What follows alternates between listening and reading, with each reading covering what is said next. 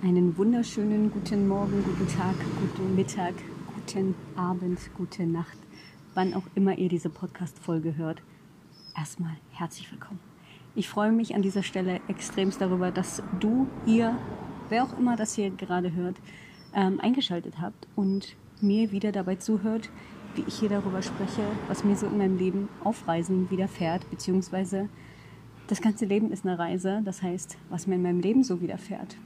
Und dementsprechend wollte ich, und das habe ich in der letzten Podcast-Folge auch schon angekündigt, einmal darüber sprechen, warum mir persönlich Frankreich gar nicht gefallen hat.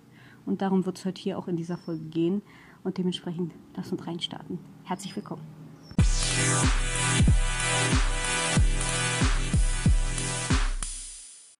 Kleiner Disclaimer vorab. Ich bin gerade am Meer und nehmen die Podcast-Folge auf. Das heißt, wenn ihr Meeresrauschen hören solltet, aber auch irgendwelche Menschen, die hier rumspringen ähm, oder gerade im Meer zum Surfen sind, ähm, bitte ich das kurzzeitig zu entschuldigen. Vielleicht beruhigt ihr euch das Meeresrauschen ja auch, falls ihr das hören solltet. Und ja, dann starten wir doch einfach in die Folge. Ähm, ja, also, wo fangen wir am besten an? Ich bin am 24.05. losgereist ähm, nach Frankreich über Berlin nach Mannheim und dann nach Paris und jeweils mit ICE und TGW. Der TGW hat mich besonders begeistert, schon seitdem ich in der Schule irgendwie Französischunterricht hatte und ich dachte mir immer so, ey, das ist der schnellste Zug der Welt, damit will ich auf jeden Fall mal fahren. Und ja, das wurde dann halt Wahrheit und also ich muss ja wirklich sagen, der ist halt krass schnell. So, ne? Also wenn man da mal rausguckt, dann hat man das Gefühl, man fliegt. Wenn man dann auf die Kilometer pro Stunde Anzahl guckt, die im Zug angezeigt wird, dann denkt man, oh yes, ich fliege. Also das ist schon echt krass auf jeden Fall, wie schnell dieser Zug ist. Ähm, obwohl unser ICE da mittlerweile in Deutschland auch schon mithalten kann. Also die Strecken werden auch immer schneller, muss man schon wirklich sagen. Ähm, ja, dann bin ich nach Paris gefahren und schon als ich angekommen bin, dachte ich mir so, uh, das könnte eine schwierige Situation werden. Ähm, ob sich die Stadt für mich als positiv rausstellt, das muss ich noch irgendwie rausfinden. Und leider hat sich das so ein bisschen bewahrheitet, dass die Stadt für mich leider nichts war. Das vielleicht als kurzer Ausblick vorab. Ich bin in die Stadt allerdings gefahren, weil ich unbedingt an einen Ort wollte, und zwar an den Basketballplatz oder auf den Basketballplatz Pigalle, der ähm, dafür bekannt ist, dass die Erfinder dieses Basketballplatzes und die Gestalter dessen, weil der ist extremst bunt und wunderschön gestaltet und in Verbindung mit Nike und ähm, Pigalle aufgebaut worden. Ähm, ja, daher ist er einfach bekannt geworden. Ich dachte halt so, jo, da muss ich auf jeden Fall hin. Ähm, Hintergrund dessen ist allerdings, dass ähm, damit für Gleichberechtigung gekämpft wird, für Bildung in Afrika und es gibt nebenan einen Basketballshop, in dem man übrigens auch ja, Spenden hinterlassen kann für die Organisation. Leider hatte der während meiner Zeit zu. Ich hätte mir unfassbar gerne ein Trikot gekauft und zusätzlich dann ja, gespendet. Ich habe allerdings an anderer Stelle dann gespendet und zwar online. Ähm, ihr seid nicht unbedingt aufgefordert, dort zu spenden, aber ich sende euch gerne einfach mal den Link zu der Organisation hinein, weil da wirklich ähm, ganz, ganz tolle äh, Bildungsarbeit geleistet wird, auch die ich gerne unterstütze und an dieser Stelle einfach Geld gespendet habe. Ja, also das war so mein Highlight in Paris. Und mehr Highlights gab es dort nicht wirklich, das muss ich ganz klar sagen. Klar fährt man nach Paris auch, weil man den Eiffelturm sehen will. Für mich hatte dieser Eiffelturm allerdings nicht so krass was Magisches, wie man es vermutet, wenn man dorthin fährt. Ähm, man sagt ja immer, Paris ist die Stadt der Liebe, Stadt der Mode. Also statt der Mode, da kann ich ja noch zu einem gewissen Punkt mitgehen, wenn man sagt, ja, da sind die ganzen Modemarken ansässig und in der Galerie Lafayette beispielsweise hat man eine unfassbar große Auswahl an ähm, verschiedensten äh, High-Class-Marken, ähm, die von reich bis überreich gehen und äh, wo selbst die Klotöne irgendwie äh, vergoldet sind, wo man sich denkt, oh Gott, wo bin ich hier gelandet? Ähm, und ja, da geht's halt darüber hinaus auch, dass ähm, am Champs-Élysées, so heißt es, ähm, dann auch krass viele Modemarken sind. Ja, natürlich, gar keine Frage, aber da habe ich jetzt nicht unbedingt das Gefühl gehabt, das wäre ein Alleinstellungsmerkmal für Paris. Also Modemarken sind jetzt für mich nicht der ausschlaggebende Punkt, dass man sagt, hey, die Stadt ist krass modisch ähm, und muss als Stadt der Mode bezeichnet werden. Natürlich laufen da Menschen sehr, sehr, sehr gekleidet rum, gar keine Frage. Von reich bis überreich, aber sorry, das ist für mich kein Grund. Da kann ich mir genauso New York angucken, da kann ich mir Berlin angucken. Ähm, wenn ich reich bis überreich haben will, kann ich auch einfach nach München fahren. Dafür lohnt sich jetzt für mich Paris nicht, muss ich ganz klar sagen. Stadt der Liebe habe ich jetzt auch nicht gefunden. So, weiß ich nicht, wo das ist. Also wenn man damit jetzt nur den Eiffelturm meint, wo man irgendwie heiraten kann und wo man irgendwie den liebsten Menschen in seinem Leben einen Antrag macht, ja, das weiß ich nicht, ob ich da extra jetzt für nach Paris muss. So und zum Eiffelturm. Also mag ich jetzt da vielleicht eigen sein, aber dass es jetzt die Stadt der Liebe für mich ist, sehe ich jetzt nicht. So. Ähm, für mich war Paris eigentlich ein kleines Drecksloch, muss ich sagen. Also das ging schon los, als ich ausgestiegen bin aus dem Zug. War alles dreckig, es war beschmutzt, es war stinkig, ranzig ähm, die Mülleimer quollen über vor Müll, überall lag Müll auf der Straße rum. Ich meine, das kann auch an dem Viertel liegen, in dem ich dort gewohnt habe. Ähm, zumindest war das am Anfang irgendwie so mein Eindruck, dass ich noch dachte, ja, okay, vielleicht liegt es an dem Viertel, wo ich hier wohne, dass es halt einfach nicht das Reichste ist. Ähm, aber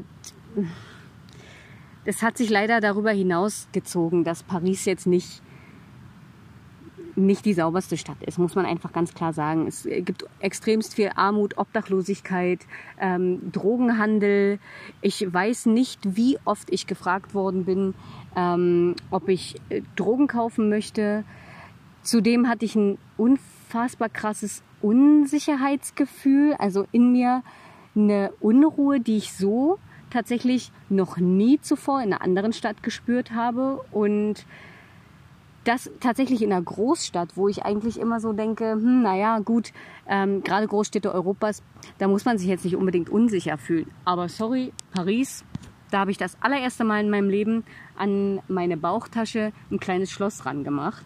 Ähm, aus Angst, dass ich beklaut werde, muss ich tatsächlich sagen. Und auch im Hostel habe ich alles zwei, dreimal gesichert, weil ich auch da nie das Gefühl hatte, dass ich sicher wäre. Also selbst im Zimmer war ich froh, wenn das Zimmer abgeschlossen war, weil ich das Gefühl hatte, es, da werde ich hundertprozentig beklaut. So. Die Küche im Hostel war auch super ranzig und ich dachte eigentlich, darüber hinaus geht es nicht schlimmer. Und dann bin ich ähm, in den Vorort Bondi gezogen und da habe ich noch viel mehr das Gefühl gehabt, ich wäre unsicher als eh schon. Ich habe alle meine Wertsachen sofort in meinen Rucksack gepackt, habe den nie außer Sichtweite gelassen, habe den überall mit hingenommen, im Hostel, außerhalb des Hostels. Äh, überall hatte ich mein Zeug mit dabei und normalerweise ist es so, ja gut, wenn ich die Technik an dem Tag nicht brauche, schließe ich sie ein ins Schließfach und dann ist gut. Nee, also da habe ich alles mitgenommen, was man mitnehmen kann ähm, und hatte einfach nur absoluten Schiss, beklaut zu werden, muss ich ganz ehrlich sagen. Und ähm, so ging es mir zuvor noch nie. So. Paris hat mir an sich nur entlang der Seine gefallen, so. Und es gab aber auch einfach wenig Parkanlagen, dass man jetzt sagt, oh ja, da legt man sich mal irgendwie hin, so. ja, am, am Straßenrand entlang gab es paar Wiesen und paar Bänke und so. Und entlang der Seine war es auch ganz schön so. Ähm, aber darüber hinaus, dass ich jetzt sage, boah, die Sehenswürdigkeiten haben mich auch krass abgeholt, kann ich nicht sagen. Muss ich wirklich, da spreche ich jetzt nur für mich. Ich will nicht sagen, dass Paris generell einfach vielleicht für jeden scheiße ist. Nee, also ich muss ja einen Grund haben, warum es immer wieder so eine Anziehungskraft für Leute hat. Aber ich für mich kann jetzt nicht sagen, Paris hat mir gefallen. Und auch der Vorort Bondi, da in dem Hostel, ich habe es ja schon gesagt, da hatte ich immer das Gefühl, ich wäre unsicher. Aber was da abgegangen ist an Feindlichkeit gegenüber Frauen, sowas habe ich in meinem ganzen Leben noch nicht erlebt. Also die Küche, die es dort gab in diesem Hostel, wurde immer benutzt. Die war wirklich rund um die Uhr in Benutzung, gar keine Frage. Auch ich habe diese Küche benutzt, obwohl sie ranzig, räudig, dreckig, abgefuckt hinterlassen worden ist, jeden einzelnen Tag. Und ähm, die Reinigungskraft, die es dort gab, wurde aufs übelste beschimpft. Also wirklich aufs übelste. Die wurde beleidigt, die wurde ausgelacht von den Besitzern, ähm, von den Bewohnern dort. Und ich hatte das Gefühl, ich fühle mich dort überhaupt nicht sicher. Und so war das im Allgemeinen mit Frauen dort. Ähm, Frauen wurden ganz, ganz klar unter den Scheffel gekehrt. Ja, also ihr seid minderwertig. Ganz klare, ganz klar zweite, zweite Wahl seid ihr. So. Ähm, ich wollte den einen Tag in der Küche essen. Es gab keinen freien Stuhl, es gab keinen Tisch, es gab nichts. Ja, in dieser Küche gab es keine Möglichkeit, dort zu essen. So, also habe ich mich ähm, auf einen mir besorgten Stuhl von draußen gesetzt, ja, und habe in der Küche gegessen, so an der Arbeitsfläche. Dann wurde mir gesagt, ich solle gefälligst aus der Küche gehen. In der Küche wird nicht gegessen. Okay, dann habe ich gesagt, wo soll ich denn dann hingehen? Draußen, draußen auf der Terrasse soll ich essen. Ähm, die Terrasse war übrigens so ein Vorzelt, wie man das kennt vom Camping. Ja, es gab dort draußen, also das war eigentlich die Raucherecke. Also ich weiß nicht, wer es kennt, aber im Normalfall esse ich nicht, während Menschen um mich rum rauchen oder kiffen. So finde ich einfach abartig, mag ich nicht. So dann habe ich gesagt, nee, ich esse da unten nicht, weil da wird geraucht und gekifft. Also sorry, aber da, nee, da gehe ich nicht hin. Ja, dann habe ich Pech, dann kann ich halt nicht essen, dann muss ich warten, bis die fertig sind mit dem Essen, äh, mit dem Kiffen und mit dem Rauchen so. Dann habe ich gesagt, ja, aber dann gibt's ja auch immer noch keine Sitzplätze, dann soll ich mich auf den Boden setzen. Und da war der Punkt erreicht, wo ich dachte, nee, also stopp. Ähm, das geht mir hier einfach zu weit. Dann esse ich einfach außerhalb. Und ab dem Zeitpunkt habe ich tatsächlich auch nicht mehr in dem Hostel gegessen. Ähm, beziehungsweise habe nur dann gegessen, wenn alle anderen ähm, noch nicht draußen auf der Terrasse waren. Weil ich mir dachte, das ist hier so degradierend, so abartig. Ähm, ich habe auch Bilder von dem Hostel äh, online gestellt. Normalerweise, wenn ein Hostel eklig ist oder so, stelle ich das nicht online. Aber das war so abartig und so frauenfeindlich, dass ich dachte, hier reicht's mir das muss gesehen werden, das geht gar nicht klar. Überhaupt nicht, ja. Ähm, also, nee, ich möchte darüber auch einfach gar nicht mehr sprechen, weil es einfach nur das absolut ekelhaftste, menschlich als auch von der Atmosphäre her war. Also vom Schmutzlevel, der, nee, ich habe mich so abartig gefühlt wie noch nie in meinem Leben, muss ich ganz ehrlich sagen. Und ähm, ja, Paris hat sich dementsprechend für mich natürlich dann erledigt, weil ich mir dachte, nee, also ich will ja einfach nur noch weg. Ähm, und war dann auch ganz froh, als ich dann Paris verlassen konnte. Ich war natürlich froh, dass ich mir den Traum erfüllt habe vom äh, Pigalle Basketballplatz. Muss ich ganz klar so immer wieder sagen, dass das mein Highlight war. Das war auch mein Highlight in Frankreich. Ähm, neben dem Le Mont Saint-Michel. Ich bin dann in einen kleinen Ort weitergefahren und kann sagen, der Ort war unfassbar schön. Der war ganz niedlich, der war ganz klein. Es gab ganz viele tolle ähm, Cafés und, und ähm, Restaurants, ganz niedliche kleine Shops und so. Und da habe ich mich tatsächlich auch sehr wohl gefühlt. Und das Hostel war auch super. Das war ganz doll sauber. Man hatte das Gefühl, als Gast willkommen zu sein. Und da wurde sich um einen sehr, sehr gut gekümmert.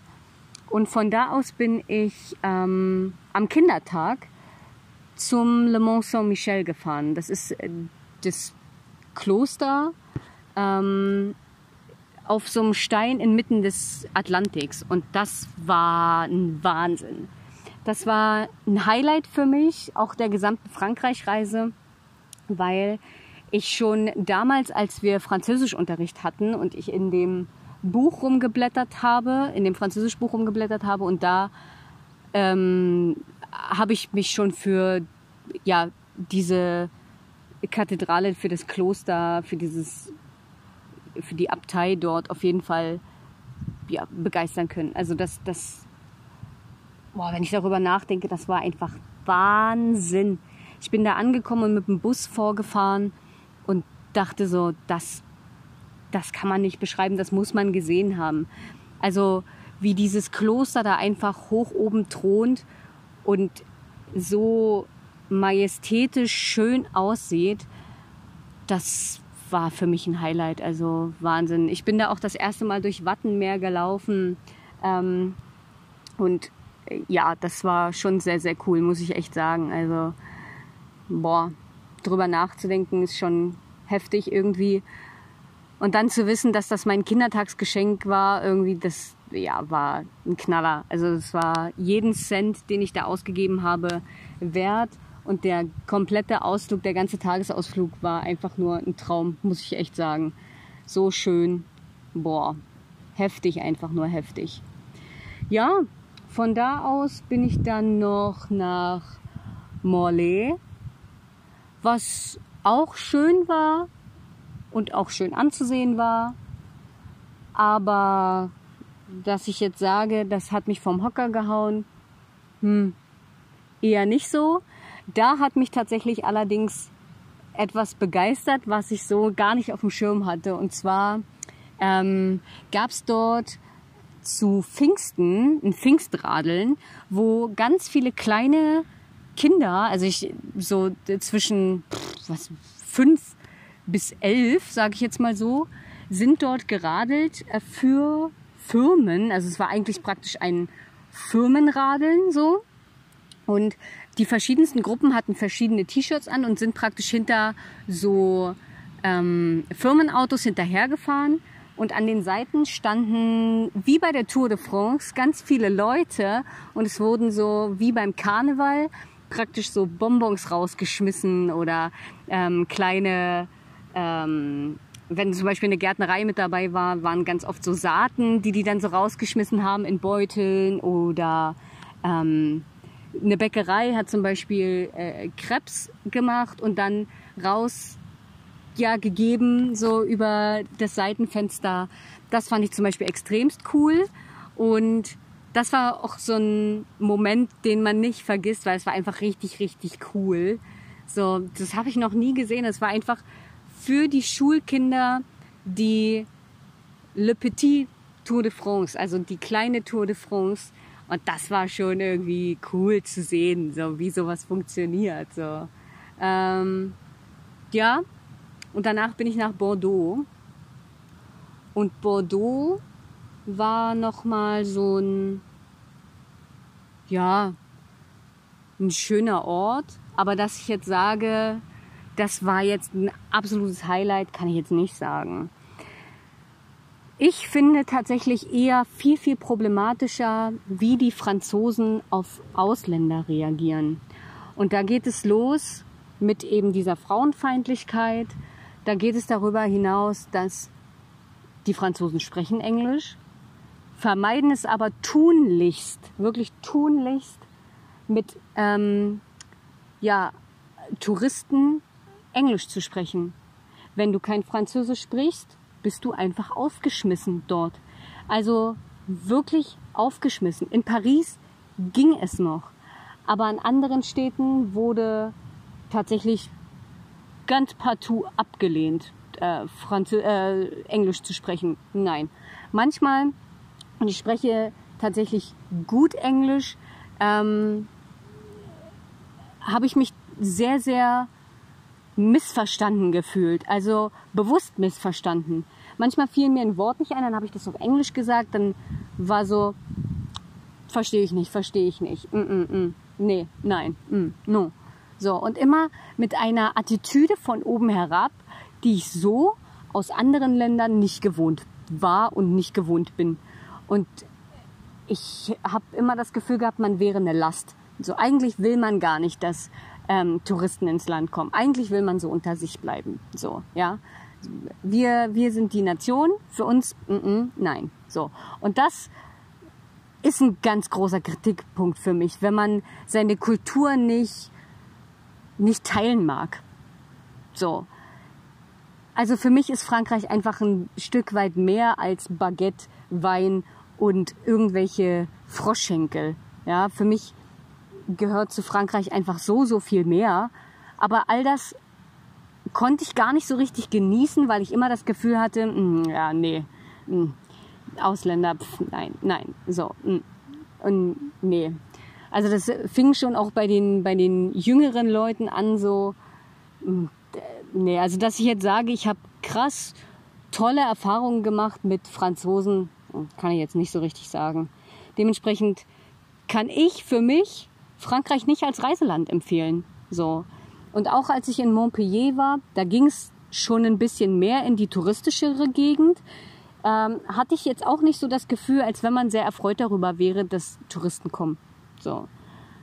Ich habe da in einem relativ teuren Hotel gepennt, ähm, weil ich relativ nah am Flughafen sein wollte und für mich einfach klar war, ich habe jetzt nicht noch Lust, durch die ganze Stadt zu reisen, zumal ich da eh nur für eine Nacht war.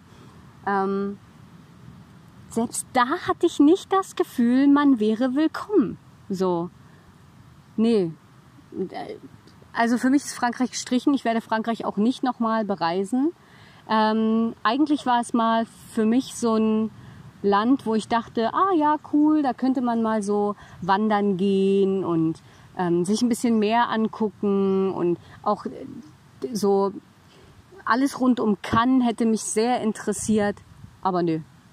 Seitdem ich diese Erfahrung dort gemacht habe, ist für mich klar, dass ich das nicht nochmal probieren möchte, auch wenn ich Französisch sehr gern spreche und auch den französischen Hip-Hop total feier und auch das Gefühl hatte, dass ich in Paris mehr in diese Hip-Hop-Welt eingetaucht bin, in diese ganzen französischen Suburban-Sachen, aber darüber hinaus konnte ich das überhaupt nicht feststellen und bin für mich zu der Erkenntnis gekommen, Frankreich ist für mich abgehakt.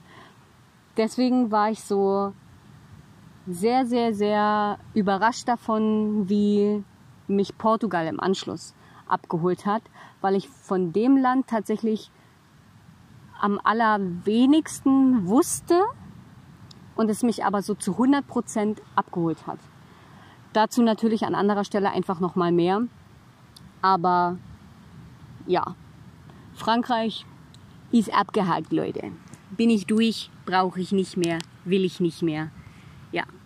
Und damit lassen wir es auch gut sein. Ähm, ich will gar nicht mehr über, über Frankreich rumlästern oder haten. Das ist an dieser Stelle einfach abgehakt. Ähm, wer möchte und Informationen zu Frankreich haben möchte, äh, kann auch gern einfach mal irgendwie noch auf meinem Instagram-Profil nachgucken. Ähm, ich denke aber nicht, dass man da für sich großartig viel mitnehmen kann. Ich habe es ja in der letzten Folge schon gesagt. Versucht eure, eure eigenen Erfahrungen in den Ländern zu machen. Das ist das Beste, was ihr machen könnt. Seht das mit einem anderen Blickwinkel, aus einem anderen ähm, Augenwinkel vielleicht auch, seht es mit mehr Freude. Für mich hat dieser ganze Trip einfach schon nicht gut angefangen. Das Wetter war nicht geil. Das macht für mich auch viel aus, wenn das Wetter nicht geil ist. Also, nee, schaut's euch einfach selber an. So, wer nach Paris fährt, klar, ey, nehmt bitte einfach auch das Disneyland mit. Klar, ähm, das war jetzt nichts, was mich prinzipiell interessiert hat. Dementsprechend habe ich das weggelassen. Ähm, auch aus Kostengründen einfach. Ich finde das einfach unfassbar überteuert. Hm. Und kann aber sagen, Paris kannst du mal machen für ein verlängertes Wochenende, aber dann ist auch gut. dann hast du es auch gesehen. So, Punkt. Ja, und ob sich der Rest in Frankreich lohnt, muss jeder für sich entscheiden.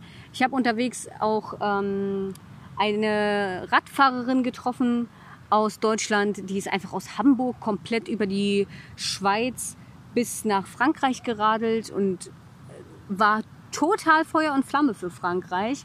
Sie hat das natürlich auch noch mal aus einem anderen äh, Blickwinkel gesehen. Dementsprechend sage ich immer wieder, versucht eure eigenen Erfahrungen zu machen, schaut, was euch interessiert in einem Land und ja, fahrt die Küste entlang mit einem Van, wenn ihr Bock habt.